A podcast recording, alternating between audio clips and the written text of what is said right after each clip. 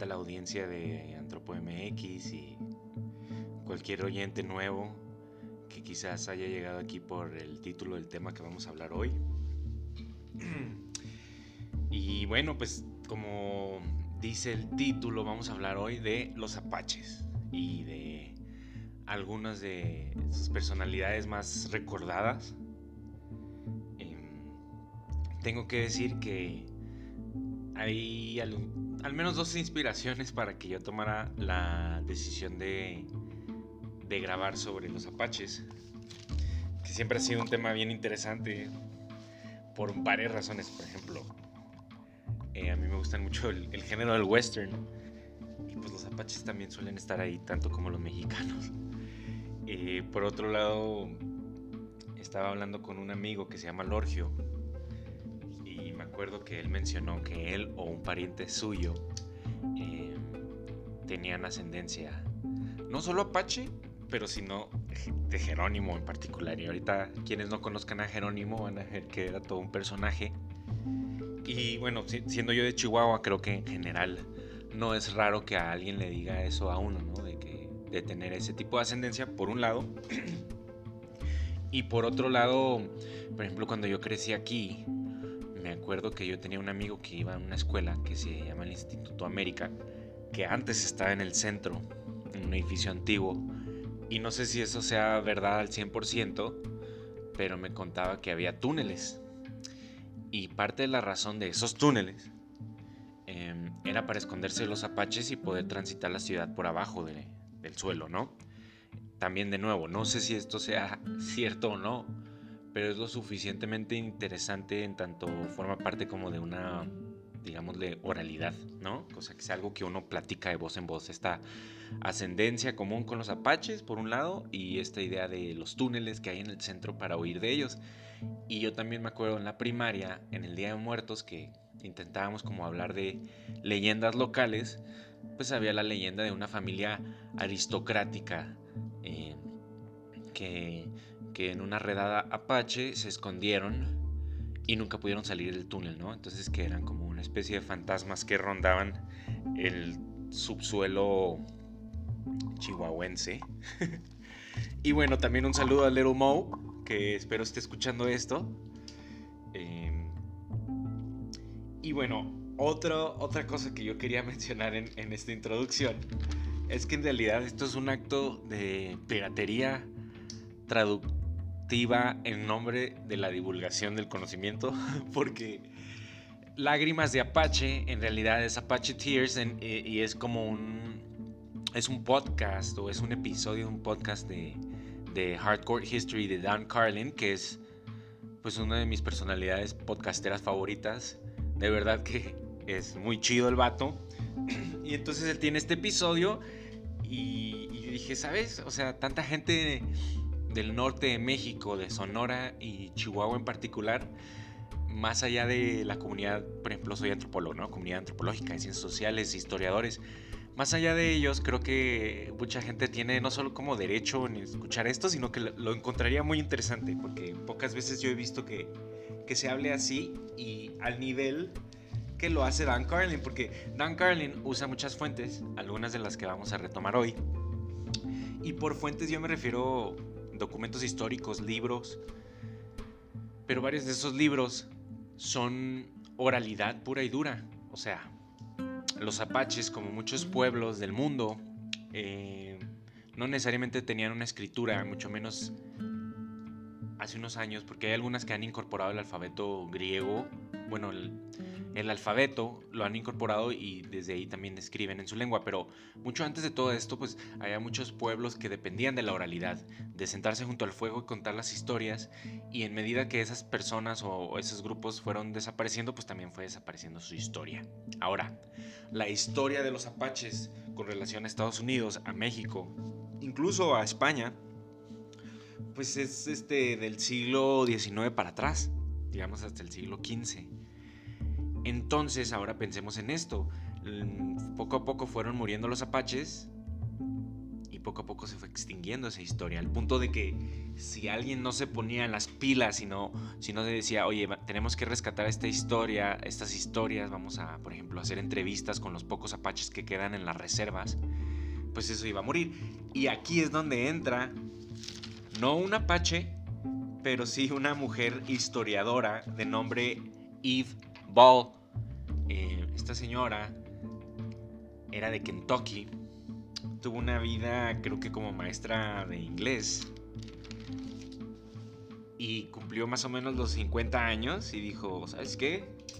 Quiero ser escritora. Me voy a mudar a Nuevo México. Voy a rentar una casa así chévere, por ejemplo, en Albuquerque, un lugar así chido, y voy a escribir.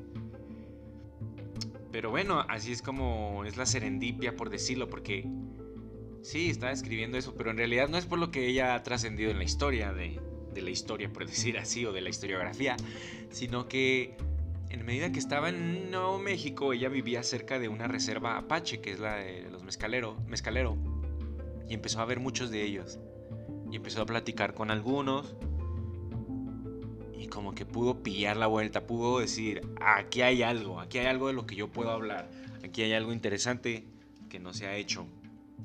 Entonces se volvió o empezó a hacer el oficio o la profesión de historiadora desde la oralidad en gran medida. Se fue ganando el respeto y aprecio de muchos de estos apaches, algunos de los cuales incluso llegaron a conocer al mismo indio Jerónimo, a Cochise, a Victorio, a Mangues Colorado, y bueno, que eran actores de la historia norteamericana. Y por norteamericana estoy hablando de México también, porque México abarca una porción geográfica de lo que es Norteamérica. Y toda esta historia pues también nos pertenece a nosotros. Y ahorita van a ver de qué manera. Em, entonces, ahorita vamos a pasar a, algunas de las cosas que mencionó Eve Ball, entre otros. Pero primero vamos un poquito a hablar de los apaches. Si en términos generales, eh, digamos que son un pueblo que lingüísticamente hablando eh, comparten similitudes y parentesco, por decirlo de cierta forma, con otros pueblos que se encuentran al norte de Norteamérica, en Canadá, e incluso en otras partes, porque lo que se sospecha es que eran grupos que hace miles de años, grupos de personas que cruzaron de Siberia hacia América y fueron descendiendo paulatinamente hasta pues básicamente ver el final de sus días en, en el famoso región sudoeste de, Estados Unidos y bueno, norte de México, particularmente Sonora y Chihuahua, como les decía, que es la parte donde también entra en contacto con Estados Unidos en Arizona y en Nuevo México principalmente, ¿no? Ahora, algo que me parece muy interesante es que ellos empezaron a ocupar esas regiones de del continente cerca del siglo XIV al XVI. Ahí es cuando se fueron asentando. Que si se fijan, es un poquito antes de que llegaran los españoles por ahí también.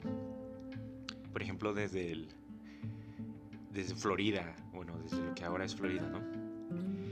Em, entonces, pues los apaches vamos a ir viendo algunas de sus características como las redadas, como casi como una forma de economía pero pues ellos guerreaban con, distintos pueblos indígenas también de por ahí. Fueron guerreando o teniendo problemas con los españoles, luego con los mexicanos y los estadounidenses.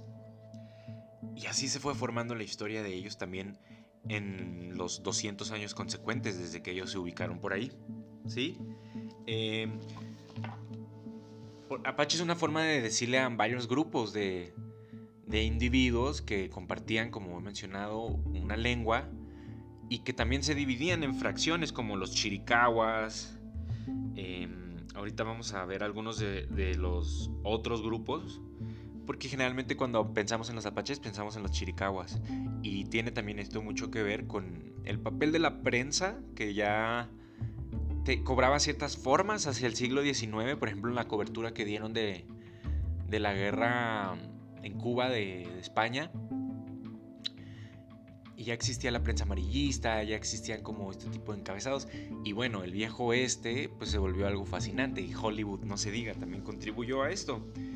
Em, a veces cuando pensamos en los pueblos indígenas, pensamos por ejemplo en los Sioux o en los Wiraritari y así con colores vistosos, penachos.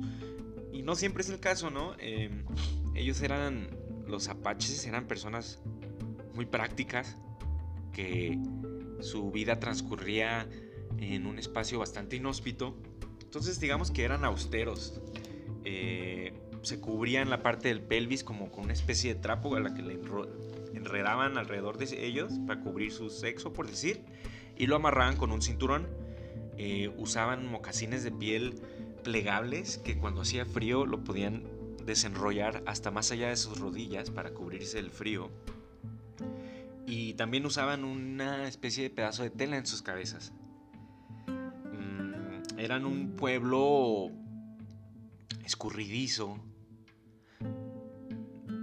que se movía bastante. Y ese tipo de pueblos nunca han sentado bien en los estados-nación. Entonces, cuando Estados Unidos y luego México se van formando como naciones, tienen un problema con, con los apaches, porque no los pueden controlar, y otras varias razones. Y así empieza un proceso de guerra, de toma y daca de guerra. Em, algunas otras cosas interesantes de, de los apaches que nos dejan ver que eran fascinantes, ¿no? Era que, por ejemplo, eran capaces de recorrer 40 kilómetros en un día a pie.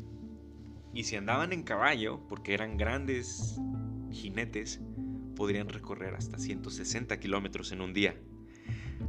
De nuevo, recordándoles, en un ambiente inhóspito donde la temperatura puede más o menos rondar los 48 grados centígrados en un mal día y más. Este, eran estupendos tiradores de rifle, de pistola, que eso no siempre era el caso de los indios nativoamericanos. Y bueno, Dan Carlin hace una, una analogía que a mí me parece interesante y que yo llevo un poquito más lejos porque él dice que él a veces compara ciertos pueblos con vehículos, ¿no? Entonces dice, eh, la persona urbana promedio, pues sería algo así como un Chevy, ¿no? un sedán. Y ha habido otros pueblos, como por ejemplo dice los espartanos, que eran como un Ferrari, ¿no? con ciertas características para ciertas funciones. Yo pienso que en ese sentido, si hiciéramos una analogía de vehículos, pues los Apaches serían algo así como un Jeep, como con unas metralletas integradas, unas llantas que no se ponchan, este, capacidad para subir el cerro, o sea, eran rifados los vatos en lo que en, su forma de vida. Y por eso se tardaron y se batalló tanto para dominarlos, ¿no? Eh, y bueno, eh, ya esta es más o menos una introducción que, yo quería darles sobre ellos, sobre este pueblo tan, tan buenos para esconderse y transitar el desierto. Y cierro la introducción con, un relato de John Crimney, que era un soldado eh, norteamericano que, que, peleó mucho contra los apaches, entonces los conocía bien porque eventualmente en la guerra contra los apaches tuvieron que utilizar a los apaches scouts que les ayudaban a combatir a los apaches. Entonces él se encontraba con uno esos ah, scouts apaches aliados y se ponen a jugar un juego. Le dice el apache a John, oye, ¿sabes qué? Me voy a esconder así, cerquita de ti. Y yo quiero que tú me encuentres. Y pues John dijo, pues esto va a estar fácil, estamos como en una especie de pradera, cientos bancos, bancos de arena, pero pues hay una visibilidad, ¿cómo se me va a esconder este man así rápido? No, pues no creo. Entonces ya se voltea, le dice, yo te voy a gritar, tú camina hacia adelante con lentitud, de espaldas, yo me voy a esconder y te voy a echar un grito ya cuando me esconda. Entonces así le hacen. Y yo no encontraba a este vato, ¿no? Entonces tiene, dice así el, relato que él mismo escribió, dice, eh, con una traducción libre de mi parte, mire por todas partes, no había en dónde esconderse. La, pradera donde estábamos era lisa y llana. Era como si la tierra se lo hubiera tragado. No lo encontré. Y me rendí. En eso, para mi sorpresa, emergió riéndose con jubilo, a dos pies de donde yo estaba. Este vato se había logrado enterrar en la tierra en un lapso corto de tiempo y... Y bueno, también se cuenta que ellos, por ejemplo, se, pelaban de las reservas, se, escapaban y no los podían bajar del cerro. Y decían, ¿cómo le hacen estos vatos? No tienen agua ya, nada.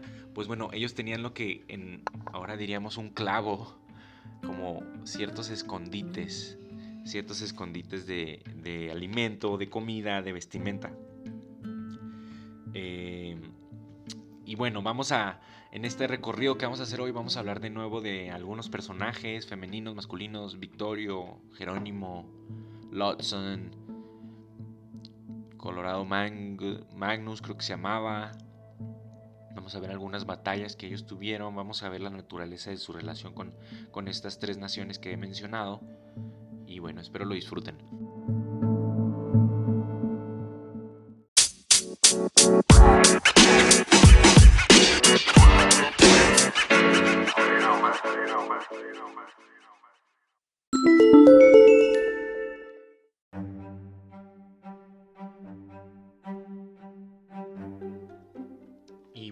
Entonces recordamos que gran parte de lo que se sabe sobre los apaches es lo que recopiló Eve Ball. Por ejemplo, Jason Betzines, que era un historiador apache, reconocía el valor inmenso del trabajo de tantos años de Eve. Entonces, Eve consiguió información directa de gente cercana a personajes históricos que ya les he mencionado, como Cochise o Jerónimo. Muchas de estas personas eran niños cuando conocieron a estos personajes o convivieron con ellos en los, como prisioneros de guerra. POWs, Prisoners of War, es como un término que se hacía y los metían casi que en campos de concentración o en Florida en lugares estilo Guantánamo, con un clima horrible. Y ahí también se fueron muriendo varios, varios apaches.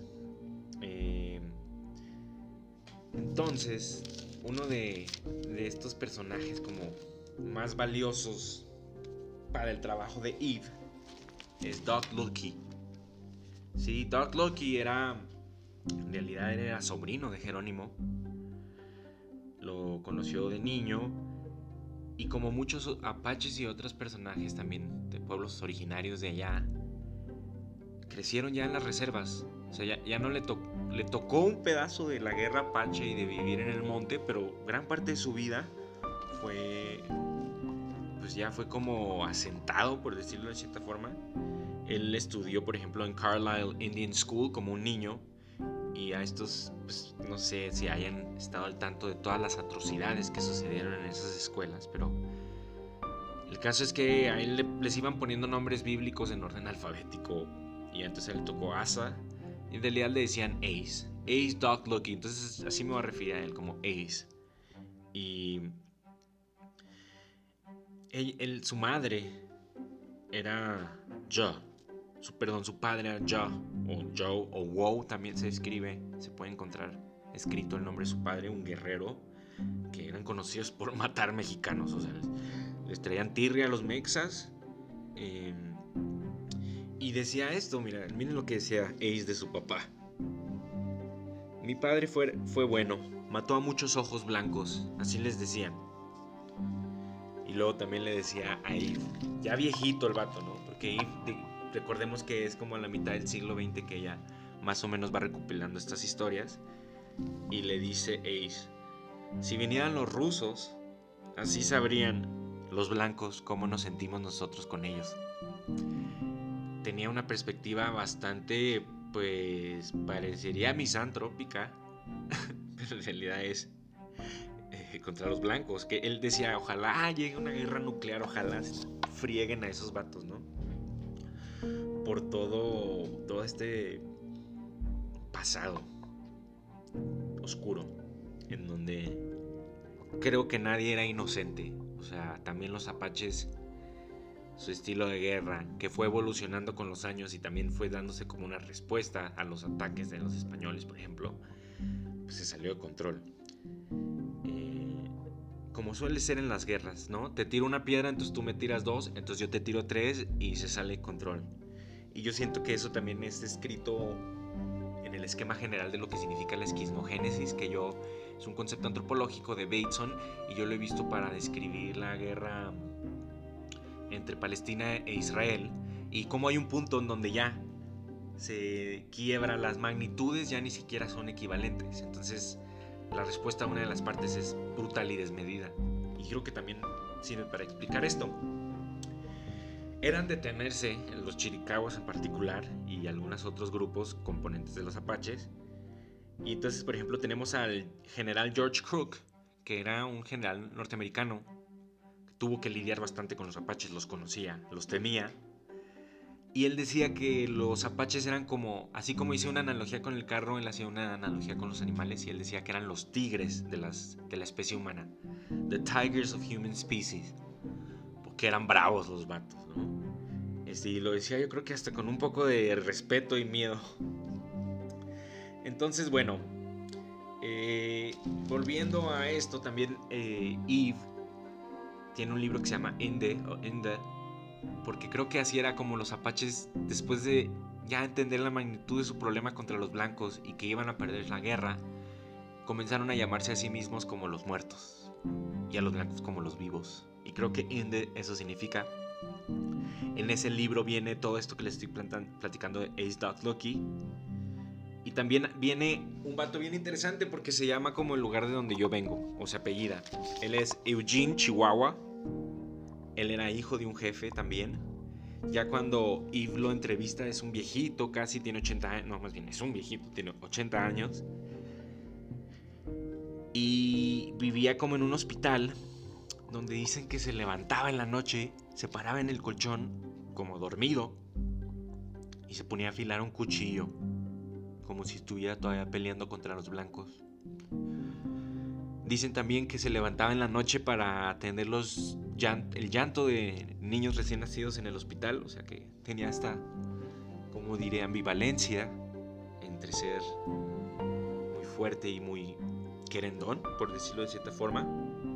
Vivió esto que en Estados Unidos llaman Indian Wars, que son distintos enfrentamientos que hubo más allá de la guerra civil e incluso con relación a la guerra civil en cierto sentido, por momentos al menos pero que era contra los, los pueblos indígenas de ahí, ¿no? Creo que el final de, estos enfrentamientos eh, se dan en finales de la penúltima década, o sea, los 1880s, cuando se rinde Jerónimo, cuando capturan a Vittorio y los te digo, los empiezan a mandar a Florida y a Nebraska, creo que a distintos puntos como prisioneros de guerra. Para que vean cómo las... Así son las historias de las naciones, la neta. O sea, no, no hay nación que no tenga este tipo de haber en su pasado. De haberse fregado al otro que estaba ahí antes o que estaba ahí casi al mismo tiempo que tú. Y... Y bueno, no sé, Estados Unidos hizo eso con los nativoamericanos brutalmente, violaciones de tratados, despojo de tierras, y también lo hicieron con los japoneses en la Segunda Guerra Mundial. Pero bueno, esa es otra historia pero siempre piensen eso cuando piensen en un país y cuando quieran sentir una desbordada identidad nacional. Recuerden que las naciones de facto implican esto. Pero bueno, para no desviarme, continuamos con el trabajo de Eve, con Ace y con Eugene Chihuahua. Y, todo esto que ellos les fueron platicando. Y traigo a colación eso de Eugene, de que se paraba en la cama a afilar el cuchillo, porque Dan Carlin dice, eso es trauma postraumático. Eso es secuelas de una vida de guerra. PTSD que le dicen en inglés. Y yo creo que sí, tenían estrés postraumático como cuando alguien va a la guerra y pueden suceder algunas cosas, ¿no? Eh, y cómo no, cuando te pones a ver que en la vida de Ace él vio cómo asesinaron a su mamá, a su hermanita bebé, a su tío, mm, a razón de las emboscadas que los mexicanos hacían contra los campamentos apaches. Entonces, esto pues nos va a llevar ahorita a una discusión sobre algo que podríamos llamar terrorismo o que al menos alguien como como Dan Carlin lo llama como terrorismo. Pero antes de entrar en ello, como antropólogo, y, y bueno, también retomando el mismo Dan Carlin, creo que esto se debe a, diferencias culturales muchas veces y a malentendidos que van creciendo y saliéndose de control a través de los años. Por ejemplo, cuando pensamos en el acto de robar un caballo o de o el abigeato, de robar vacas, pues para los apaches era casi como una broma, una travesura, dice Dan, mientras que para los colonos era un crimen capital que se pagaba con muerte. Y cómo no, porque era el sustento de sus vidas como personas asentadas. Que les robaran un caballo de verdad era una patada en... Era algo que les daba la madre, por decir, porque era su sustento. Entonces, ahí es como empieza esta victimización mutua, este odio mutuo y esta incompatibilidad que es cultural, es económica. Y bueno, a, los esto lo vamos también a ver más adelante, se van extinguiendo los apaches porque su modo de reproducción era mucho menos. O sea, si les daban en la madre a ellos, era más difícil que poblacionalmente se recuperaran, contrario a una nación mexicana emergente o estadounidense. Eh, y bueno, fueron en realidad difíciles de, de pacificar, se les quería aniquilar. Y ya hacia el final, como les digo, de las últimas dos décadas del siglo 19 los van metiendo en reservas. Los van matando por enfermedades. Y en ese tipo de reservas hay breakouts, hay escapes. Es lo que hace Victorio, es lo que hace Jerónimo. Y era gente que ya estaba, gente indígena que estaba romantizando ese pasado, que incluso no habían, les había tocado vivirla, lo habían, habían crecido en las reservas. Y se escapan de todas maneras porque están hartos de esas reservas.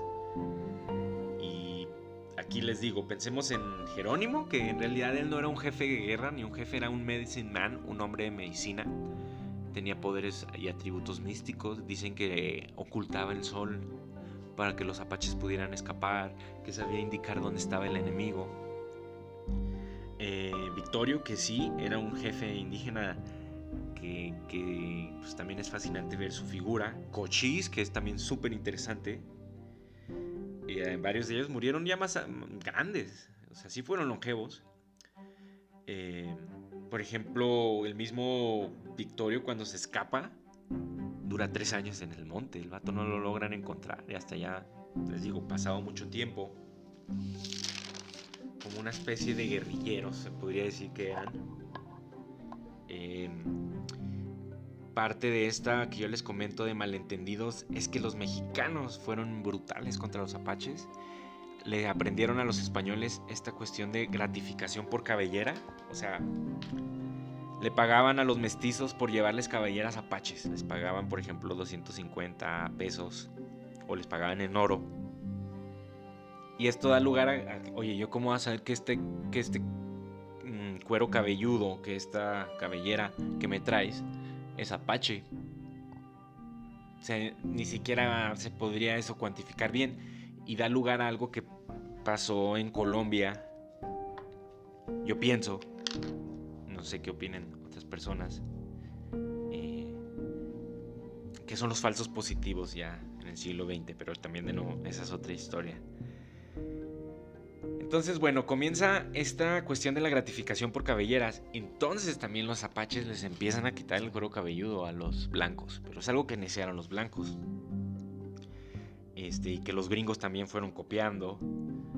Y, por ejemplo, hay notas periodísticas hemerográficas de 1840, de esa década, de corresponsales norteamericanos en México, que reportan que en ciertas plazas de los pueblos se ponían los cueros cabelludos de los apaches en, exhibición en las plazas.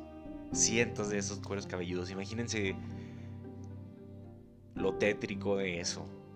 Pero también creo que no nos es tan difícil imaginárnoslo, gente que vivimos aquí en el norte, porque nos tocó la guerra contra el narco y creo que el nivel de salvajismo de la guerra cobró matices de ese estilo. Tal vez no nos tocó ver cueros cabelludos en las plazas, pero sí cabezas humanas o pedazos de cuerpo o cosas así.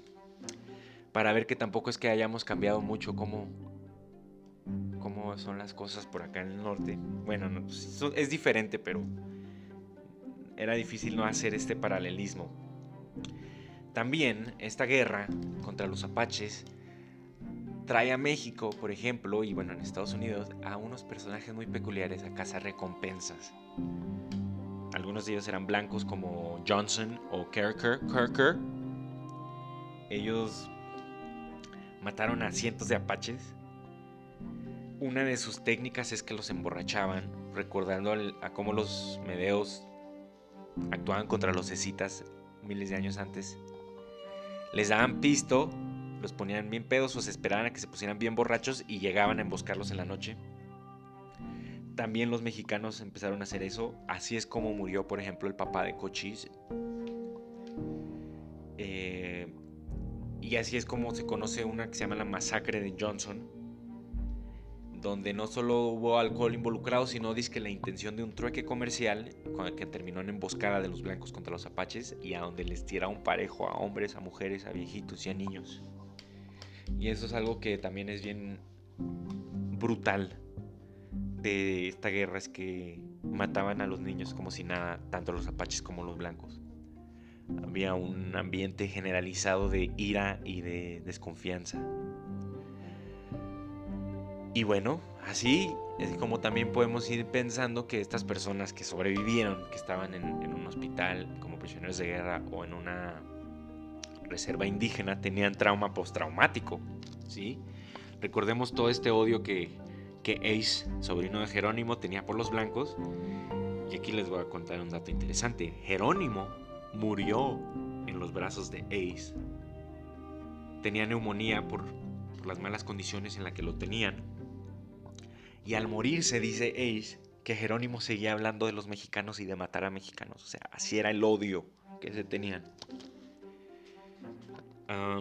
Se podría decir que a mediados del siglo XIX, en 1850, fue un punto álgido de la guerra en México contra los apaches. Eh, como les digo, Jerónimo hacía redadas, hacía trueques se aprovechaban de la frontera estadounidense y mexicana. Entonces hacían una redada en, México, los perseguían los mexicanos y se daban cuenta que esta curiosa, invisible por momentos línea imaginaria entre los estadounidenses y los mexicanos, pues no la cruzaban los mexicanos. Entonces era conveniente para los apaches. Y entonces también luego hacían lo mismo con los estadounidenses. Dice Dan Carlin que quizás los apaches no se tenían que haber peleado tanto con los estadounidenses cuando le quitaron ese pedazo de tierra a México, que quizás si hubieran dejado que los apaches hicieran readas en México y no en Estados Unidos pudieran haber llegado a un punto de paz, pero bueno, eso nunca sucedió. Los odiaban tanto los americanos como los españoles y antes los españoles. Digo, los mexicanos, estadounidenses y españoles. Eh, y como les digo, las redadas, o sea, eran brutales las redadas de los apaches. Ahorita vamos a ver algunos casos contra los blancos, mestizos, gente asentada. Pero como grupo, digamos, étnico social en general, un grupo asentado, más allá de, de esa familia en cuestión, se podía volver a reproducir. O sea, había un crecimiento poblacional, mientras que en el caso de los apaches no. Cuando mataban a, a los apaches, ahí quedaba el linaje de ellos, por decirlo, ¿no? Entonces, vamos a, a analizar esto que Dan Carlin llama terrorismo mutuo, yo diría, en esta historia de los apaches.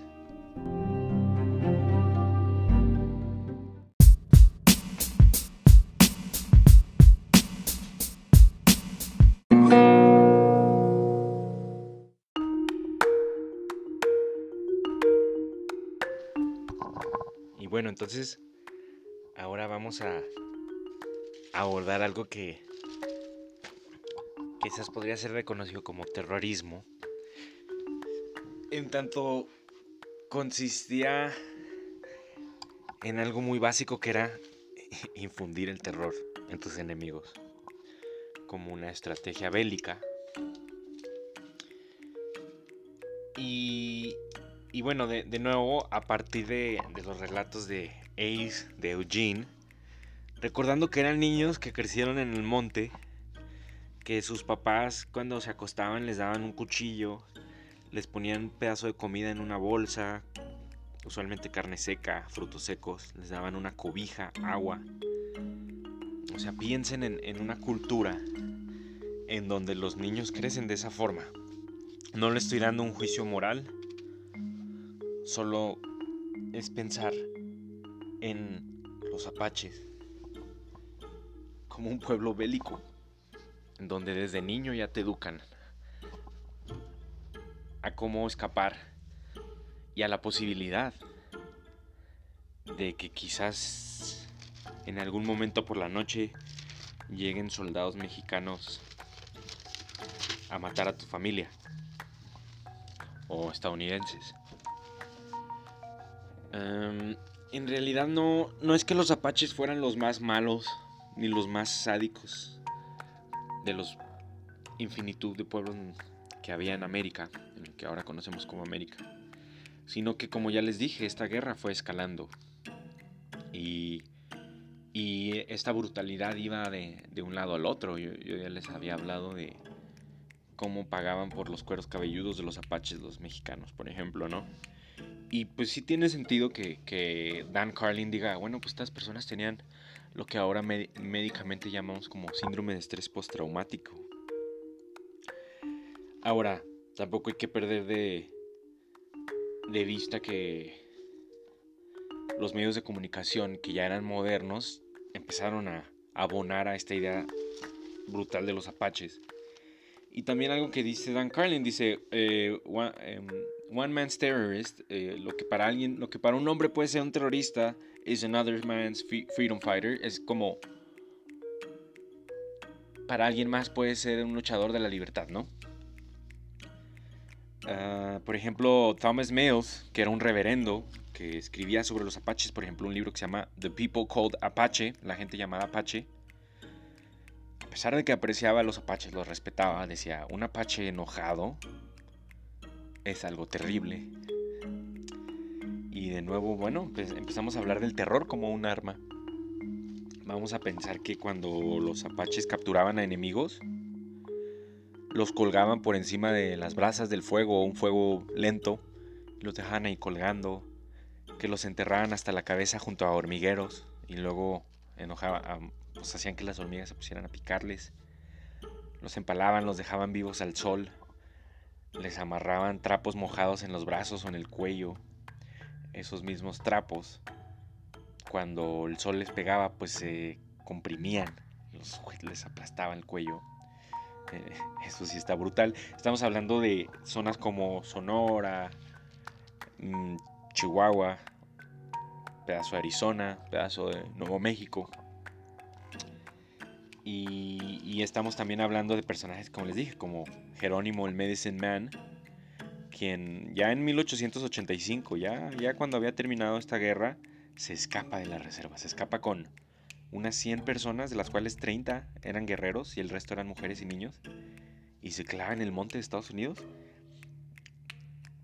Y pues era difícil de encontrar y había una presión política de encontrarlo, al punto de que Estados Unidos manda a 500, a 5000 soldados, o sea, para capturar a 100 personas que en realidad son 30 guerreros. Y además se pone a acuerdo con un enemigo histórico como México para que tengan al otro lado de la frontera otros 3000 soldados. Dicen que a veces tener un enemigo en común te vuelve un amigo y creo que esto fue el caso para, para Estados Unidos y México. Entonces, bueno, pensemos en los Chiricahua en específico, como grupo componente de los Apache, como grandes guerrilleros que tenían subbandas, que pelearon contra la dominación blanca. También pensemos en los Chihania, en los Nidinji, en los Coin. No sé si estoy diciendo bien los nombres, estoy quizás masacrando la pronunciación Apache. Y bueno, estos Apaches eran buenos para esconderse y para emboscar.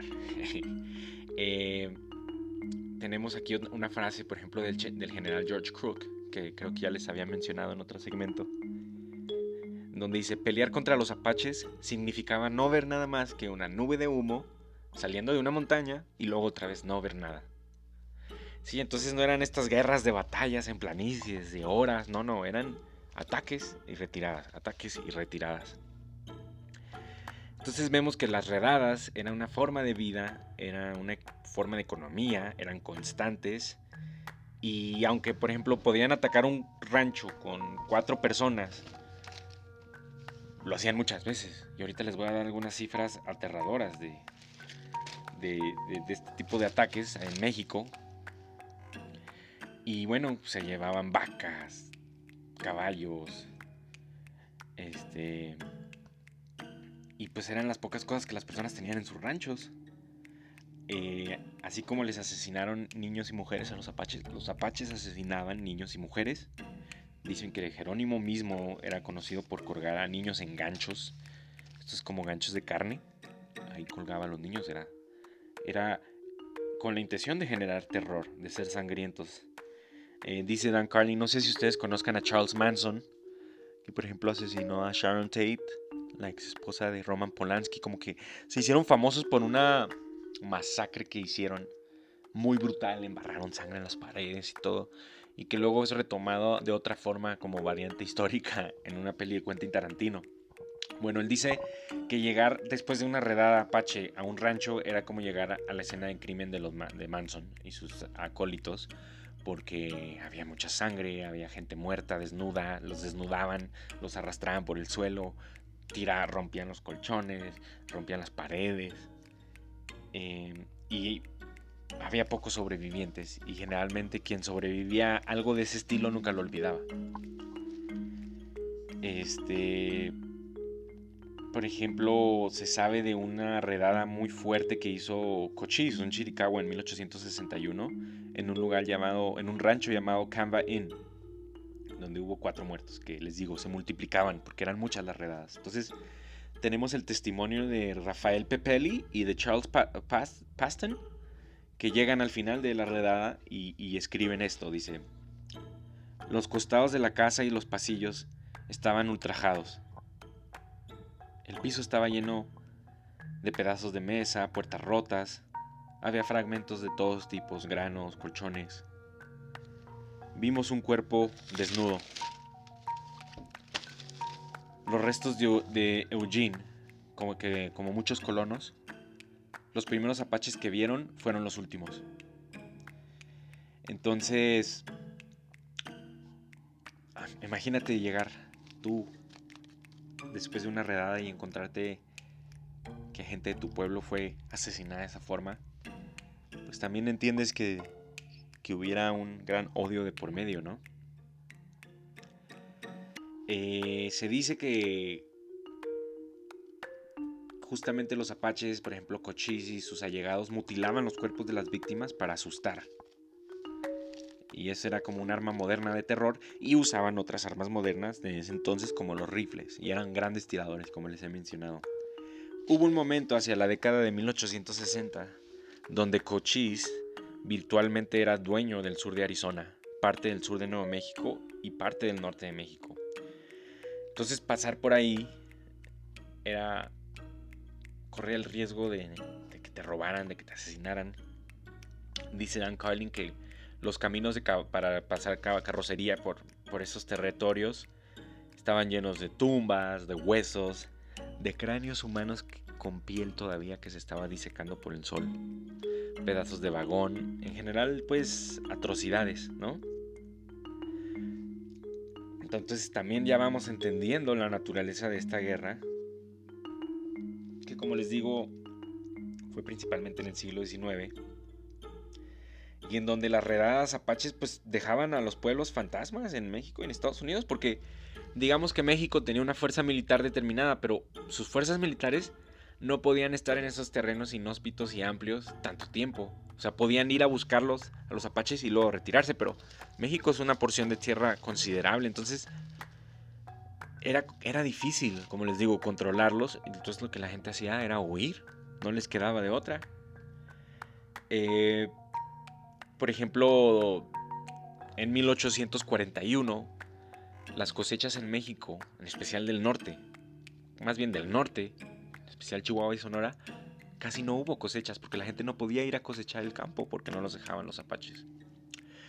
Por ejemplo, en 1833 hay récords históricos de que más de 200 mexicanos fueron asesinados por Apache. Tribus guerreras les decían. En 1850 el registro es de 111 muertos eh, para el estado de Sonora nada más. 59 de esos muertos es solo en el mes de agosto.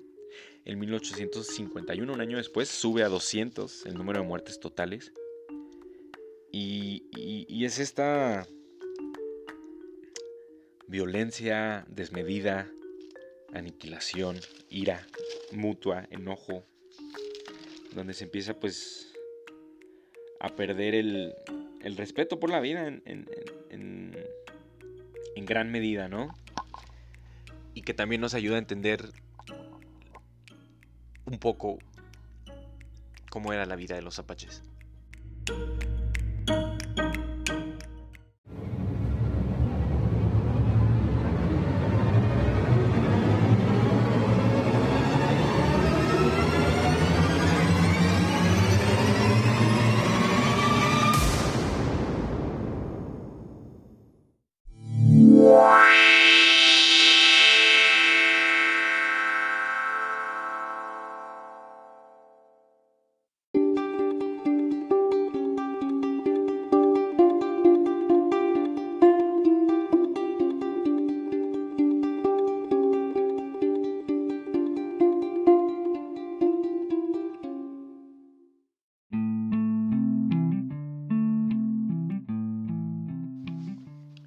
Para, para ir cerrando esta charla sobre los apaches, vamos a hablar de, del papel de una mujer en específico, de las mujeres en general, eh, en el mundo apache, y un poco de el ocaso de esta cultura, o más bien su desaparición como tal. Entonces, existe el testimonio, por ejemplo, de alguien como James Cowakeler, que trabajaba con Eve Ball, y que él hablaba de su mamá. Él le decía, bueno, mi, mamá se rifaba el tiro junto a mi jefe, o sea, peleaba al lado de mi papá, disparaba, mató un chorro de mexicanos, de estadounidenses. Usualmente también cargaban el rifle, para los apaches lo cargaban y les pasaban el rifle, pero también disparaban ellas. Y él, bueno, eh, James Cowickler se jactaba de que, de que su mamá había matado a muchos mexicanos. Y les decían mujer guerrera. Una mujer guerrera muy famosa, por decir, en la historia de los apaches, Lawson. Ah, que si mal no recuerdo era hermana de Victorio. Eh, ella era como la definición de la mujer guerrera, heroica, nunca se casó. Decían que tenía un poder místico que evocaba estirando sus brazos hacia el frente, levantando la barbilla, como mirando al cielo, pero con los ojos cerrados. Y, que con ese poder místico ella sabía cuándo huir o dónde estaba el enemigo escondido. Su mismo, su mismo hermano Victorio, una gran figura de la historia apache, decía que Lawson es como un escudo para su gente bueno, en ese sentido también hay que recordar que Jerónimo también tenía este tipo de poderes místicos, por eso le decían Medicine Man también. Y bueno, volviendo a Lawson, este, cuando capturaron a su hermano en Tres Castillos los mexicanos, dicen que lo capturaron porque ella no estaba ahí. Ella ya llegó hasta el final. Y también eventualmente fue capturada, murió en uno de estos tipos de campos de concentración para los prisioneros de guerra por las circunstancias en las que la tenían. Y y bueno, creo que hay varios pueblos del mundo que en donde la mujer tenía este tipo de participaciones y a veces es interesante recuperarlos estas cosas. Yo quería recuperar esta parte también de la historia apache brevemente. Y de, de un y quiero también más allá de eso recordar un evento muy triste en la guerra contra los apaches que también fue como muy definitivo al punto de que sería recordado como Cut the Tent o Corta la tela. Y fue una historia que, que persistió hasta el siglo XX en grupos apaches sobrevivientes por la importancia que tuvo en su historia. Entonces, esta historia comienza en el rancho Ward, en donde unos, un grupo de apaches que probablemente eran coyoteros, hacen una redada y se roban al hijastro del dueño del, rancho, a Ward. Eh, lleno de ira, va con las autoridades estadounidenses y les dice que fue Cochise y Cochise no era coyotero. Entonces le pone el dedo a Cochise de que fue él. No saben qué hacer los, la milicia estadounidense. Le asignan a un teniente llamado George um, Baskin, creo, que vaya a resolver esa cuestión, que vaya a investigar. Y pues es alguien iracundo, joven, con falta de experiencia para lidiar con un líder como Cochise. En términos generales intenta, se le ocurre la estupidez de en el territorio de Cochise intentar retenerlo como prisionero de guerra. Porque bueno, lo que, lo que hace este general Vázquez es que se acerca al territorio de Cochise, lo manda a llamar, Cochise acepta reunirse con él, pero se tarda un chorro en bajar y se enoja Vázquez. Eh, llega con su esposa, con unos hijos, con su hermano, con uno de sus allegados que era Mangues Colorados, a quien por cierto le dispararon en la espalda en otro incidente. Basken lo confronta, imagínense ustedes, de traductor está Ward. Díganme si eso no es conflicto de interés, o sea, el vato que está poniéndole el dedo a Cochise de que le robó a su, a su hijastro es el que está traduciendo para el teniente. Imagínense si eso no, no iba a terminar mal. Cochise pues les dice que él no fue, pero que les puede ayudar a encontrar al niño, que él sabe probablemente quienes hayan sido, que le den tiempo de recuperarlo. Eh, le dice que no le cree nada, pero que pues como le interesa recuperar a ese niño, que está dispuesto a hacer un trato con él. y de entonces, imagínense esto, Baskin tiene la osadía de decirle, bueno, tú vas a encargarte de hacer eso para mí, pero tú no vas a moverte aquí, ni tú ni los tuyos, ustedes son mis prisioneros ahora. Apenas termina de decir esa frase, y Cochise y su hermano ya están rasgando la tela con, de la como casa de campaña donde se encontraban para escapar.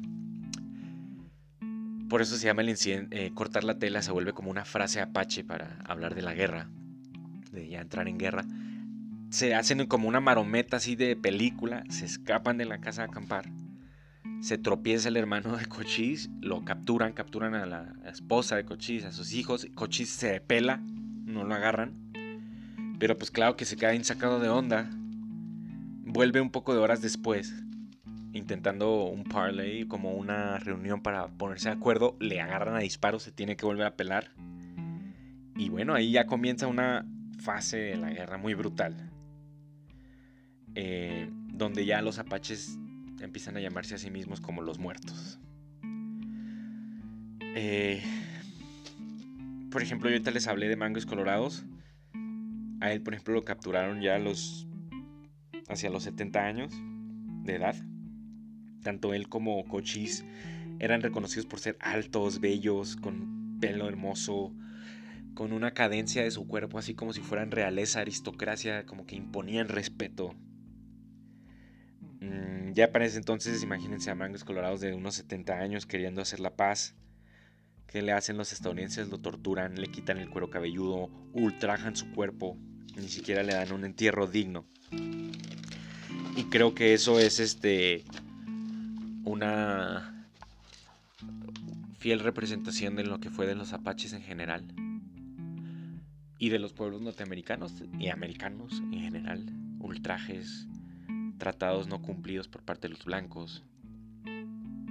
Por ejemplo, alguien como Jerónimo huye de su campo, como les dije, en 1885 y bueno, imagínense esto que les decía, que Estados Unidos manda 5.000 soldados a capturarlo.